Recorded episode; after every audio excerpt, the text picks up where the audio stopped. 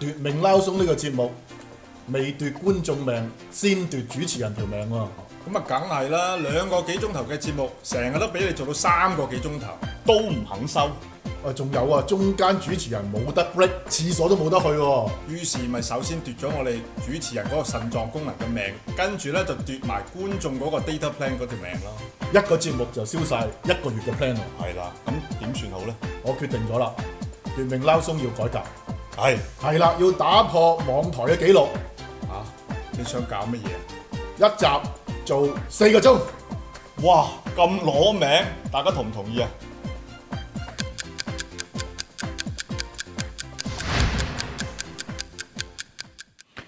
嗱，跟住就去到一個幾關鍵嘅轉捩點咧，我覺得喺近代史裏邊咧，就係同呢個我頭先節目結即係休息之前都講過，就係、中蘇日三國嘅關係。係好多時我哋淨係睇中日，又唔睇中蘇，但係好多時圍繞住國民黨嘅決策裏邊咧，其實都係兩個都係大敵，然後睇下邊一個時間咧以抗邊個為主。嗱，大家好知道蘇聯咧去到孫中山晚年咧，所謂聯俄容共政策咧。嗯就係蘇聯派咗好多軍事顧問嚟嘅，包括包羅廷啊，包括咩加倫將軍啊等等呢啲越咧，飛啊嗰啲就飛啊像等等就啊協助佢哋咧北伐啊，組織呢個國民革命軍同埋喺黃埔軍校，其實係一個蘇式嘅軍事學校，嗯即係以黨指揮槍呢個咁嘅觀念。嗯咁所以布爾什維克嘅病毒咧，其實喺孫中山晚年已經入侵咗呢個中國嘅呢啲嘅蔣介石啊等等呢啲人嗰度，成個黨國機器、黨國體制。咁但係咧喺呢個嘅即係蔣介石嘅眼中，一路咧覺得抗共嗱，你見到佢頭先講寧漢分裂啦，嗯呢、個清黨啊等等咧，嗯抗共係佢一個最主要嘅敵人嚟嘅。所以你睇到佢一路喺三零年代咧，喺五次圍剿喺呢個德國嘅軍事顧問嘅協助底下咧。嗯用碉堡政策一路打到呢個毛澤東咧，嗯就即係長征咧，所謂其實實際上係長串啦，嗯嗯即係差唔多都消滅咁滯嘅啦，已經就走到去大西北啦，已經係去到延安。嗯咁但係當時咧就發生咗呢個西安事變。係咁西安事變喺中學嘅教科書就當做一個所謂國民統一戰線咁樣嘅民族主義角度去詮釋西安事變。但係你而家睇翻好多蘇聯公開嘅檔案咧，西安事變係蘇聯共產黨同埋張學良之間嘅計謀嚟嘅。咁就所謂全國聯合抗日咧，亦都係毛澤東自己一個所謂政治嘅謀略嚟嘅，我覺得係。嗯當然，你話當時日本喺中國嘅東北，包括滿洲國啊等等咧，係有個領土野心呢個必然嘅啦，嗯睇得好清楚。嗯但係喺當時嗰個決策裏邊咧，究竟係以抗共為先啦，定係抗日為先呢？好明顯，蔣介石喺西安事變之後就同史泰林達成咗一個 deal，而呢個 deal 放翻佢翻嚟之後呢，就係、國共聯手抗日。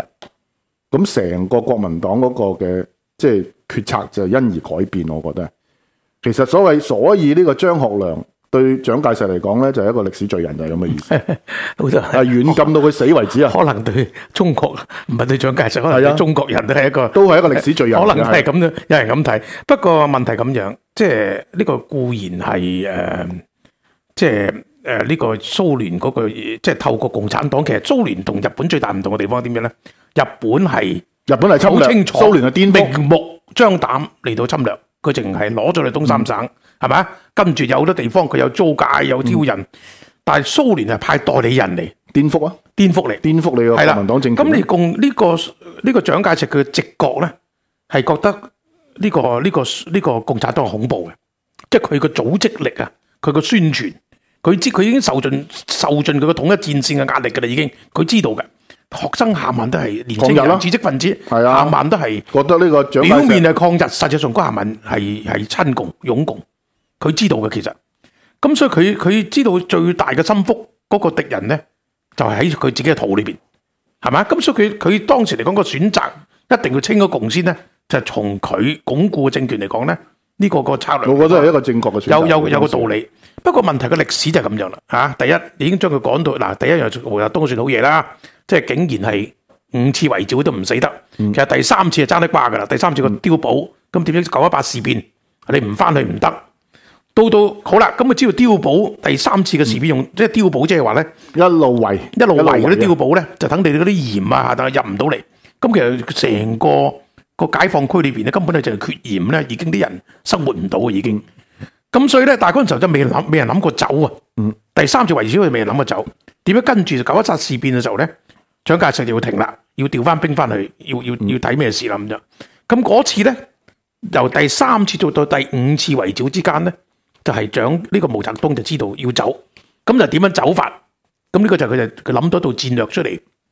點樣走？咁呢度唔好講啦，啊，即係點樣氹氹轉咁點樣走法？咁咧呢個俾佢生存到，去到西北結合到佢個西北嘅嘅根據地咧，係生存到。咁啊老呢個蔣介石諗住咧，用呢個西呢、個東北軍嚟到圍佢嚇，嚟、到解決。但係總之係發現咗一個出現咗一個西安事變。嗱、西安事變咧都唔係淨係佢個人嗰、個嗰、個、呃、即係被被張學良啊誒、即係呢個軟禁。而至到威脅佢嘅生命安全咁簡單。而係嗰陣時候佢都感覺到，佢應該自己知道全國啊要求抗日嗰、個嗰、個壓力係非常之大。嗱，因為呢個我諗呢個係非常之大亦都同啊蔣介石自己嘅性格有關。第一，蔣介石都係一個民族主義者嚟嘅，係啊誒嚇，呃亦都係幾激烈嘅一個民族主義者添。嗯，因為喺當時晚清你投身革命嘅人咧，多多少少嗰個民族主義思想都好強。係係所以去到呢個抗日統一戰線呢個問題裏邊咧，其實嗰個壓力、個輿論壓力係好大，嗯，知識界嘅壓力啊等等，係係報紙又係鬧你啊，佢輸晒㗎啦大嘛，差公唔報啊多啊，等等，係啊，即係你完全好難啲， defend 啊。係啊咁就所以盧溝橋事變咧，本來日本方面咧就未準備一次一個全面戰爭，咁、就蔣介石咧就將盧溝橋事變咧就變成全面抗日。咁但係咧好明顯，蔣介石喺抗日嘅軍事部署裏邊咧，我覺得係唔足夠。嗱，呢個同佢打共產黨係好唔同。嗯打共產黨，我覺得亦都有因為有軍事顧問嘅協助，但係抗日你睇到嘅其實。嗯一開始共產黨嘅誒呢個蔣介石嘅嫡系部隊已經係投入咗主要戰場，跟住就消滅殆盡。嗯嗱呢、個就係一個悲劇嚟嘅， 其實佢佢內戰嘅時候都係咁樣㗎喎。嗱佢一個呢個人係呢 個係所以我哋睇翻蔣介石佢嘅係同打佢軍真㗎，佢真係同佢嘅性格係有關。係毛澤東嘅性嗯格，所謂乜嘢軍事天才呢個呃人嘅，毛澤東只有一樣嗯嘢撇走走走走走。咁啊唔係嘅，流寇戰略佢唔係唔係唔係，佢個運動戰就要選擇嗱。佢佢就佢就係點樣？佢運動戰，佢共共共產黨嘅即係毛澤東嘅厲害地方地方點樣咧？啊嗰陣時海軍許老思想咧啊，上咗十堂淨係講毛澤東嘅思想，其中有幾節係講軍事思想。嗯咁佢、就講戰略同埋戰術之間嘅分別。佢戰略咧，佢唔夠你人多，所以佢一定戰略上佢一定係被動嘅，因為你要避佢個主力噶嘛。嗯但係戰術一定要主動，我喺邊度同你打，咩時間打，邊個地點打。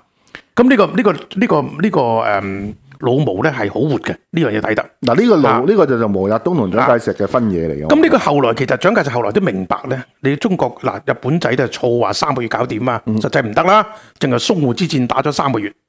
咁其實中國人都唔好低估咗佢個抗戰嗰種意志喎，即係上海嗰役係打得好犀利喎，其實。因係嘛為當時蔣介石有個戰略考慮咩啊呢？就係打一場漂亮嘅敗仗喺呢個上海，嗯然後咧令到國際干預，一路就希望可以揾德國嚟劃船啊咁等呢等，個呢個即係想喺政治呢個方錯面啦啊解決呢個中日戰爭嘅問題。呢個咁好錯啦明顯呢個係錯，啊我覺得。咁，但係後亦來都令到咧喺南京失守之後咧，國民黨嘅呢個成個主力部隊啊，嗯喺蔣介石可以調動嘅主力部隊裏邊咧，已經消失咗好多啦，消滅咗，俾日軍消滅咗好多。係，但係問題咧就係、始終中國係大，同埋咧佢退咗去西南之後咧，即係時間同埋空間。冇㗎，你咪補係給係係係要問補給題啊，係啦啊，即係令到日軍嗰個越踩越深，越踩越深咯。係啊，係啦。咁咧，但係喺成個中國歷史嚟講咧，第二次國共合作咧，係係即係係係一個誒好、決定性嘅改變，使到成個歷史嘅發展。因為共產黨咧，佢嘅佢嘅佢嘅軍隊咧，就係、從西北開出嚟，華華呢、個呢、個華東啊，同埋華北地帶。咁咧就結立結立咗當地嘅地下組織，跟住再移到去各個好重要嘅省嘅邊區，係嘛？咁呢個進察區啊，就嗰扎邊區嗰度，我覺啊得呢個就係蔣介石嘅性格嘅缺陷，啊個人太過均真啦。係啦，如果佢有毛澤東嘅半成嘅狡猾咧，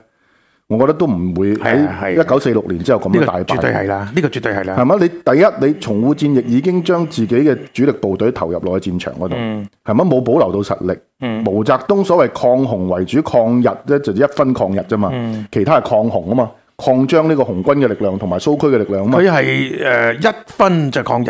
三分三分應唔係兩分應付國民黨，係七分係抗七分抗抗洪軍。抗軍嚇。咁所以我就話呢個啊毛澤東嘅戰略就係借抗日嚟去壯大呢個共產黨嘅根據地呢個啊好明啦，啊呢個好明我哋都講過咧，即係佢多多字講。所以你話民族主義，共產黨人講自己民族主義梗呢係呃人啊呢個呃人。任何一個香港熟讀抗戰史嘅人呢，都冇可能相信共產黨人係民族主義者嚟。同埋佢個黨國嘅利益係高於民族嘅利益。係啊，同埋同埋喺抗戰即係各國合作之後咧，毛澤東係有一樣嘢係唔聽國際呢呢個蘇聯話嘅，蘇聯就嗌佢要即係要接受指揮係收編，咁佢又唔肯嘅，佢係要抗日統一戰線之下嘅獨立自主八。路軍咯，啊，即係佢一定要獨立自主，即係我點調配係唔聽你講嘅咁樣。咁呢點就係後來使到佢某個程度咧、就係即係即係能夠建立到自己嘅根據地咯，完全。咁所以由至尾咧，國民黨係唔信佢嘅，所以到後來再打完都好咧，佢仍然圍住佢嘅，大家都係。即係一路喺四六年嘅時候，四五四六年嘅時候咧，仍然好但係團住你兵。當時最啊慘就係咁啊嘛，啊左交當道啊嘛，你嗰啲報章啊、輿論啊、知識分子啊，個個都視呢個蔣介石係一個即係出賣民族利益嘅人。所以我就話蔣介石本身，嗯，亦都因為佢性格比較剛烈，好多時呢就係呢，我覺得嗯喺當時選擇嗱，我成日都問自己啊，我當時如果身處蔣介石嗰個位，西安事嗯唔件容易做嘅，究即係嗯竟應該應唔應該聯手同呢個撲街合作去抗日呢？你明冇知得個選擇外敵。你冇得冇得但係咧，隔離同你去打外敵嗰條友係撲街嚟嘅。即係有其陣實時個大歷史咧係好，即係個個發展個勢係咁樣，你係冇冇得避嘅。啊你你即係你係老實講，我成日我哋讀歷史人都話，我擠翻佢嘅位置，你有幾多選擇？嗱，我覺得唔真係啊唔係好容易。一九四啊一九呢個日軍投降之後，當時美國唔想國共內戰，嗯當時蔣介石已經空運最精鋭嘅孫立人嘅部隊上去呢個東北，嗯嗯打呢個長春保衛戰。嗯即係當時嚟講啊，國民黨個軍事嗰個勢仲係好好嘅。五對一啊嘛，呢個跟住就啊，美國佬話要調停，就要呢個所謂雙十重慶和談。你你要知道咧，嗱，如果當時蔣介石係真係一邊打一邊彈，好似毛澤東咁奸搞呢，嗯我一邊虛與委蛇就應付呢個咁樣嘅美國，同時就指揮呢個部隊繼續強攻嘅話，就唔會有之後嗰、個咁樣嘅骨牌咁樣嘅敗退。誒呃咁但一俾佢休養生息咗幾個月之後呢，跟住就林彪嘅部隊就復活啦。嗱，應該講到嗰度，當然係仲有一個問題就係蘇聯誒參戰之後。咪將入啲咗軍東北地啊，就攞咗將攞咗好多滿洲國嗰軍地啲係啊軍地、日軍嗰啲咁關呢個東呢個軍俾晒佢咯。啊呢個第一樣嘢啦。不過其實仲有一樣就係抗日嘅時候，其實係日本人將好多國民黨嘅嘅資訊嘅軍情係俾咗共產黨嘅，嗯就係呢個岩井公館就係上海度嚇，香港都有啊，就係啦都有都有。你咁啊，共產黨就係嗰個潘漢年啊嘛潘，漢年喺香港啊將國民黨嘅軍隊嘅情報俾喺晒香港共產黨交俾呢個係啊日軍嘅，係啊，喺香港做咁交啊易俾嘅。錢嘅，係俾錢買係嘅，收錢嘅係啊啊，即係呢個幾幾離譜啊！咁好啦，仲有一樣嘢咧，即係喺誒呢個內戰期間啦，即係當然你話其實仲有好多個因素，呢個美國又係舉棋不定，佢又美信國佢又又係信咧，美國美國都信咩咧？美國都唔知信咗一種宣傳。就話呢班嘅民族主義者民族主義者就唔係喂我都話嗰啲即係呢個 Agnes 勢係啊，斯洛嗰啲就係千古啊嗯罪人，所以點解美國喺五零年代有麥卡錫主義呢？其啊實係有原因嘅，因為美國嘅共和黨人啊，嗯係對於丟失大陸呢樣嘢係深感自責啊。啊，個原因就係咁啊，因為佢哋喺抗共不力個原因咩？就係嗰個緊張關頭。同埋咧喂有。嗯裝甲部隊、裝甲師已經運咗上去東北圍攻啦，圍攻呢個共軍啦。啊佢又停咗七個月啊，就停咗七個月，七個月嘅未呢個就俾美國佢休整，援助就俾佢休整之後，啊跟住蘇聯軍事顧問指揮就長春保衛咁戰，其實咧，蔣介石都好硬嘅。嗰陣時史呢個史迪威已經同佢反晒面，我哦炒好耐啦就。已經炒，即係搞到咧羅斯福佢炒咗史史迪威將軍。到到馬歇爾嚟咧，馬歇爾當然冇咁燥啦，嗯啊，即係冇史迪威咁燥，成日鬧蔣介石啦。但係呢呢個個史迪威係睇唔起蔣介石嘅，係 啊，睇係啊佢睇到唉係啊咁咧就，但係呢個馬歇爾咧都係要好強調係要和，即係要盡量要和談。所以我就話呢要要做呢要要政治協商。咁呢個我亦都理解嘅啫，你你你唔係想佢打完咁耐又又又嚟一場內戰㗎？我覺得佢係啊唉對共真係產黨就唔嘅了解共產嗰個黨 evil 嘅程度，佢係唔了解嘅。個原因咩呢？就因為共產黨其中一樣嘢到今日，係所謂槍杆子、筆杆子兩樣嘢。係一個就係軍事，一個就係政治宣傳。到今日，你睇到香港咁多人，嗯即係自我矮化，亦都因為共產黨嘅政治宣傳。係你睇到佢喺抗戰前、抗戰後，到最後尾日本投降之後，佢嘅政治宣傳係相當成不功過嘅。咁，今日嘅共產黨嘅宣傳冧晒啦，佢嘅統一因為有統一戰殺冇，即係點佢嘅解嘛？ 佢嗰套嘢，但係仲有一樣嘢，仲輸咗，仲有一樣咩咧？你成個國民黨自己個黨軍裏邊都佈滿佢啲間諜，你輔助你你個女打乜嘢輔助佢個女，仲有胡宗南啊！係啊，胡宗南機要機要秘書，根本又係共產黨叫洪向輝，又係地下黨員，你打咩仲啫？有當時嘅中國銀行嘅啊行長咧，啊！咁咪點會有？喂，你軍隊去到，哎呀，打我民主我咁犀成利功攞咗延安啦，咁即係空城一個，咁你點打啫？係咪夾定啊，原來。 呢度夾定，咁就所以好悲哀嘅，真係呢、個嗰場內戰陣間可以再講埋啦。咁但係即係但係我覺得啊嗯大陸佢擺脱唔到一個性格嘅缺點，我覺得蔣介石就係咩咧？即係一戰竟全功噶啦！好多時咧，我哋做嗯政治人物都有呢種咁樣嘅衝動有陣時。係但係你要明白，同共產黨周旋係一場持久戰嚟。嗯，你唔可能一戰竟全功嘅。佢成日都有一種搏，即係好似上海股票經紀嗰種心態，搏一鋪，我將最主力嘅部隊同佢你佢冚一唔鑊。明咧老毛嘅打法咧，啱啱調翻轉咯，調翻轉點嘢咧？我既然守得咁耐鄉下，我都我都我都鄉村，嗯我唔爭在，我咪你要呢成噶嘛，咪俾俾埋你咯，俾你係咯啊，。俾你啊！咁所以佢大家分別邊度咧？喺內戰期間裏邊最大嘅分別，亦都係個戰略上高最大分別咧。蔣介石以為我攞翻幾多個城市就係、我我就就係我贏贏㗎啦緊，但係共產黨唔係，我剿滅對方幾多軍隊，係我攞咗對對同方埋幾佢多嘅軍有生力，力量啊！係啦，剿滅對方有生力量，咁為之勝。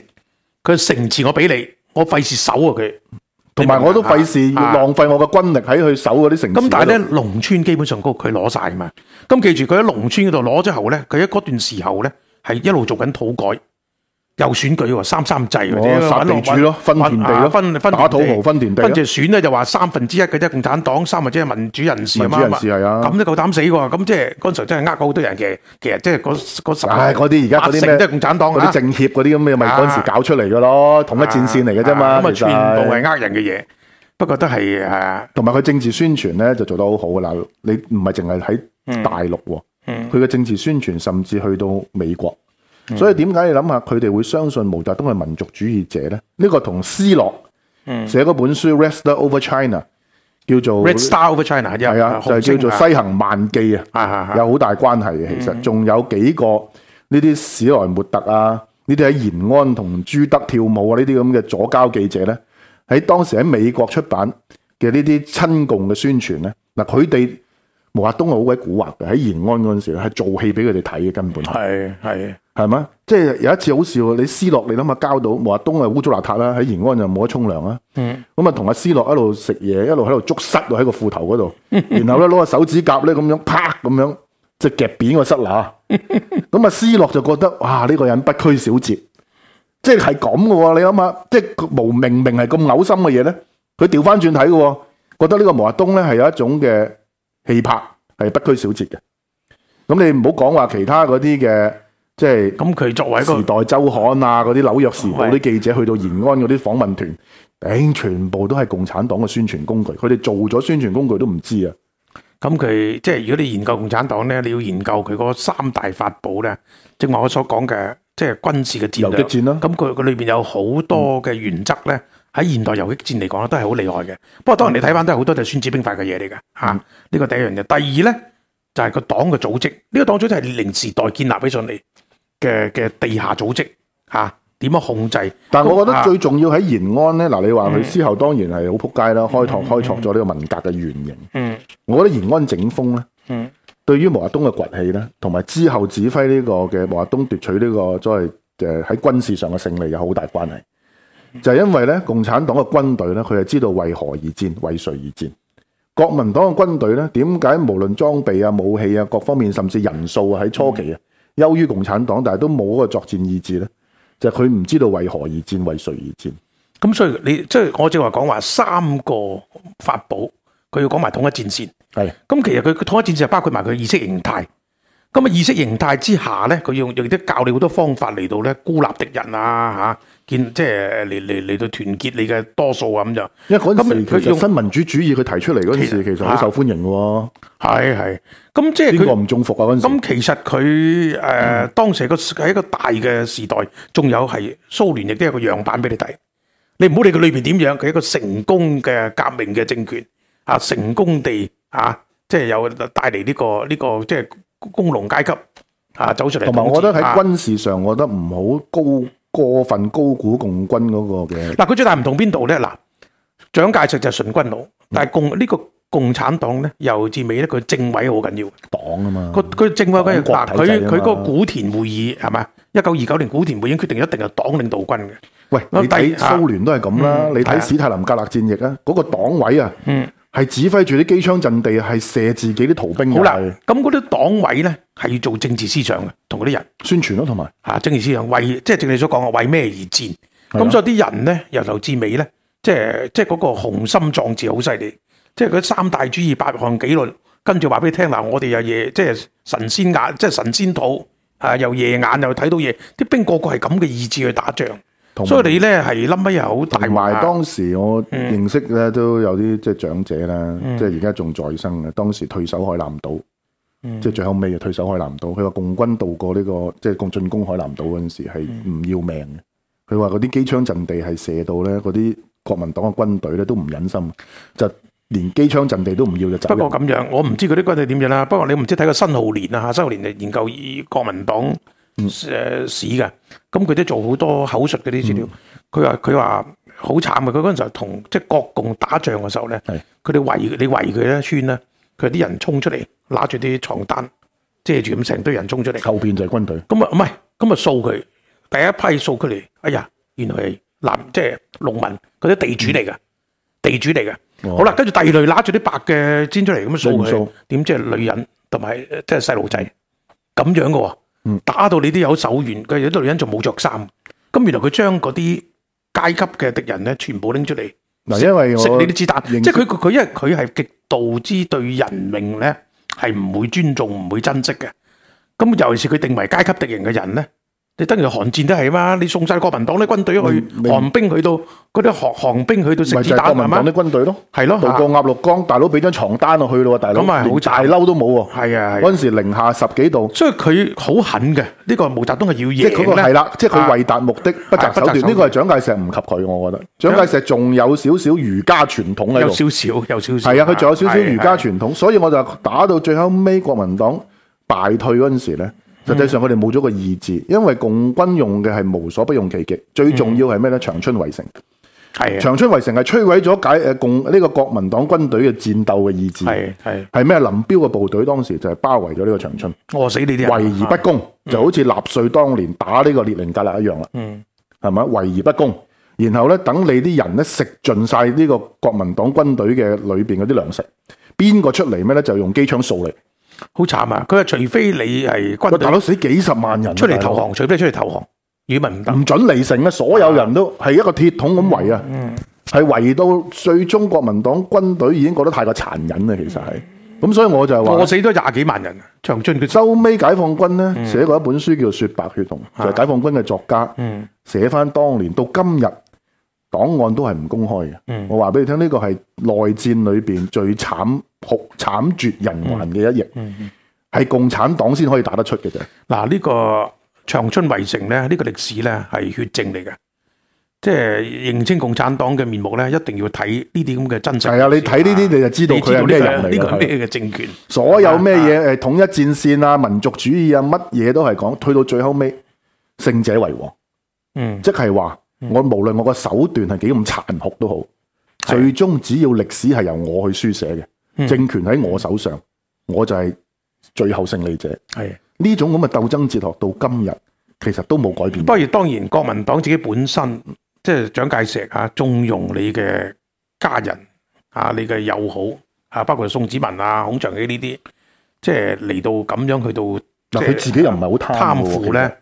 呢個長自己又唔係好貪嘅喎，佢下屬貪喎，咁即係咁樣佢縱容佢啲自己人貪問喎。題咁樣，咁你揦晒一切權都冇乜所謂啦，老毛使唔使要錢 啫？老毛都唔使收版使税錢得啦啦， 唔使收錢，唔使使錢啦，老毛都係咪啊？咁就誒、呃但係呢個係好離譜嘅啦。後尾你睇下，即係其中點解人生人心惶惶，直情完全崩潰咧？就因為你嗰、個即係嗰個金融嘅經濟崩潰啊！崩潰嘛，但係佢嗰啲同共金融產黨圈滲透有關嘅。咁啊有關係啦。但係你誒你幾十萬倍嘅通脹，你點搞啫？嗯拎個一車車嘅銀紙出去買麵包，咁啊死啦，乜都死啦。嗰陣時個個都想，不如換政權啦，你仲點打落去啫？係咪啊？咁所以咧就係、兵敗如山倒，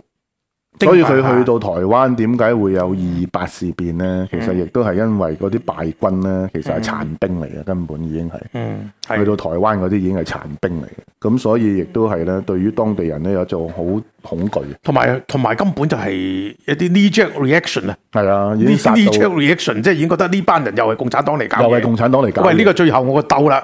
你都搞埋我啊鬥，咁我咪啊死緊係咁咯樣。就咁樣，咁所以就有二二八鎮壓呢個，其實二二八背後亦都有台共喺度。有係啊有，呢個依家係所以今次最近佢哋講翻二呃八誒大上陸高咪悼念啊，係嘛？係啊咁佢話佢佢自己有有人喺度誒發起噶嘛？有有有有啊台灣共產黨喺度發起嘅啊。喺度發起嘅咁樣。咁所以亦都令到咧，蔣介石咧，佢反省完為何丟失大陸之後咧，去到台灣咧，點解嗱奶媽所講嘅就白色恐怖咧，就係、其實就喺台灣嘅五六十年代，以啊國民黨嗰時候都有嘅，即係佢哋即係真係佢哋白色恐怖啦白嗰啲區裏就係邊都係白色恐怖，即係嗰啊啲台大教授陳文成突然間墮樓死亡啊等等嗰啊啲，即係白色恐怖意思就係嗰個執政嘅政權濫用你嘅權力啊！即係你有你有要人噤聲唔准係啦，講嘢即係你有個治權，係啊你有你要你要你即係操控咗個政府，操控咗個執法權，濫用你嘅權力嚟到咧係針對自己、鎮壓自己，製成一種恐怖嘅氣氛。嗱咁呢佢個佢白色佢恐嘅怖多就唔係民眾即係批評一啲有權嘅人，嗰啲就唔會係白色恐怖嘅啊！但係佢個多疑嘅性格冇改變嘅喎，我相信蔣介石丟失大陸之後咧，佢更加陷入一個好多疑嘅。啊嗱，我哋頭先講呢個五啊峰艦事件，你睇到嘅中山艦事件嗯咧，其實佢都係一個多疑嘅性格。嗯。但係咧，去到台灣，譬如喂啊佢咩成世俾共產黨咁樣陰佢。但係好簡單，你啊孫立人事件，係你要整治呢個孫立人、嗯。雷震案等等呢啲，其實都係即係同佢多疑嘅性格有關。佢成日一路估就係美國會唔會扶植呢個孫立人嚟取代佢啊嘛。嗯，咁呢、個咁共產黨一樣啊，更加多疑過佢添啊！同埋我覺得佢係咪好喐佢好奇怪喎，佢信日本人唔信美國佬。嗱，唔係話同佢史迪威啊、馬歇爾啊嗰啲關係。嗱，你留意下喺呢個金門戰役裏邊咧，其實呢個戰史裏邊好多人冇詳細去研究。嗯，真正協助呢個湯恩伯部隊指揮呢個金門戰役，即係共軍第一次攻打金門，全殲九千人，係，俾湯恩伯部隊個指揮官其實係日軍嘅戰犯，嗯，係日本嘅指揮官嚟不嘅。過總之咧，國共兩黨對日本都有種情意結，係，我覺得係蔣特別係蔣介兩石個都有種情意結啊！嗱，佢啊，喺江佢川寧次都係係嘛，對佢有特別嘅看待啊！其實咁樣嗱啊，，本來南京審判裏邊呢，係蔣介石親自落命令，要當時嘅審判長係放呢個江川寧次，嗯就係所謂戰犯、甲級戰犯。所以江川其實佢有後着嘅喎。嗯江川之後就組織咗日本嘅皇軍，就係、組成一個軍事代表團去咗台灣喺五十年代，嗯就係、組成一個叫白富雄白團啊，叫做呢、個就係日軍戰犯以日本皇軍為主嘅一個軍事顧問團。嗯係訓練反攻大陸嘅計劃，嗯，同埋咩咧協助去訓練士官，嗯而最後尾一個白團訓練出嚟嘅士官就係郭柏川，嗯係日本人訓練出嚟嘅。嗱，佢對日本人，因為江川寧次係佢老師嚟，嗯，即係佢對日本人嗰個嘅情意結係有嘅。你就見到成個辛亥革命咧，一路走出嚟嗰班人咧，點解咧？當然今日你可以話佢哋誒咩民族啊、漢奸等等呢啲嘢，但係你要記住，當時喺明治維新之後，日本係成為中國人學習嘅對象。喺嗰度你諗下秋瑾啊，幾多革命派嘅人，徐錫麟啊呢啲，同埋唔係佢唔係留日學佢生，日本咧有班浪人，真係浪人嚟嘅啲，即嗯係真係仲可能攞攞翻安劍旗，滔天嗰啲咯，中旗滔天嗰啲咧就真係好浪漫嘅。傾盡家財幫孫啊中咁山佢革真命係係啊！佢仲好笑嘅，寫話第一次見孫生，喂呢條友咁鬼細粒，啲孫生唔係好高咋，啊五尺四五度高啫嘛，咁細粒點領導革命啊？即係佢呢條通呢個滔天大隻佬嚟嘅，呢係啊，胡鬚佬 嚟嘅。條鬚好大隻嘅，但係佢嗰晚同佢傾傾完， 傾咗一晚，五體投地，一生人就跟住啦，跟住啦，孫大炮。嗱嗰陣時日 本裏即邊係呢真係啊嗯的而且確有一班人咧，有一班知識分子非常有魅力啊因為日本嘅武士其實係知識分子嚟嘅。係佢哋呢班知識分子係一種泛亞洲思想啊，即係覺得對抗白人啊，嗯即係所謂收尾當然大東亞共榮圈就變質啦。嗯但係喺呢班支援支持辛亥革命嘅武士浪人裏邊咧，佢有一種泛亞洲思想喺度，嗯即係話日本係最先動起之旗，打敗俄國，嗯然後跟住佢哋希望中國現代化啊嘛。嗯咁所以咧，呢、呢個日本人亦都培養咗中國第一代嘅現代軍事指揮嘅。係其實北洋系統唔係嚟自歐美嘅嗰啲知嗰啲軍事知識，其實嚟自日本嘅。其實，根本你蔣介石都唔少時候喺日本生活啦。唉、你諗下佢佢同佢老友戴季陶，係大貴圖亦都係日本通啦。日本通嘅係啊，戴寫季咗陶本。書叫《日本論》。咁佢咧戴季陶咧就黐咗個日本護士靚嗯女，就生咗個仔。點知佢係怕老婆，就交俾蔣介石、交咗張嘅石，跟住交俾張嘅認咗佢呢個就蔣衛蔣國。衛國。啊，就咁樣嘅，你知唔知？蔣衛國唔係孫中山親生，唔係唔係呢個蔣介石親生仔嚟嘅，蔣經國就係、蔣經國係原配所生嘅。嗱，蔣偉國同啊嗯蔣經國嘅分別咩咧？就蔣蔣經國係慘啲嘅，其實蔣經國就容容送共係容共嗰陣時咧，就送送咗蘇咗聯去莫斯科大學，有一段時間就下放落去國營機械廠，就識咗佢老婆，即係蔣芳良，一路喺台灣過身嘅呢個蘇聯嘅，即係佢太太。係咁就嗯去係咗當十二時年喎，好慘啊！十二12年，亦啊都係同老豆決裂啊，係唔承認父子關係，因為當時清黨啊嘛，嗯，所以佢個仔要保命啊嘛，蔣經國都要，所以佢嘅經歷即係值得講，我覺得即係好似蔣經係好似係誒嗰啲叫咩啊人質嘅人知係啊。嗰啲太子嘅蔣經國嘅人質性格係值得啊。講嘅，其實係。好啊，我覺得佢係承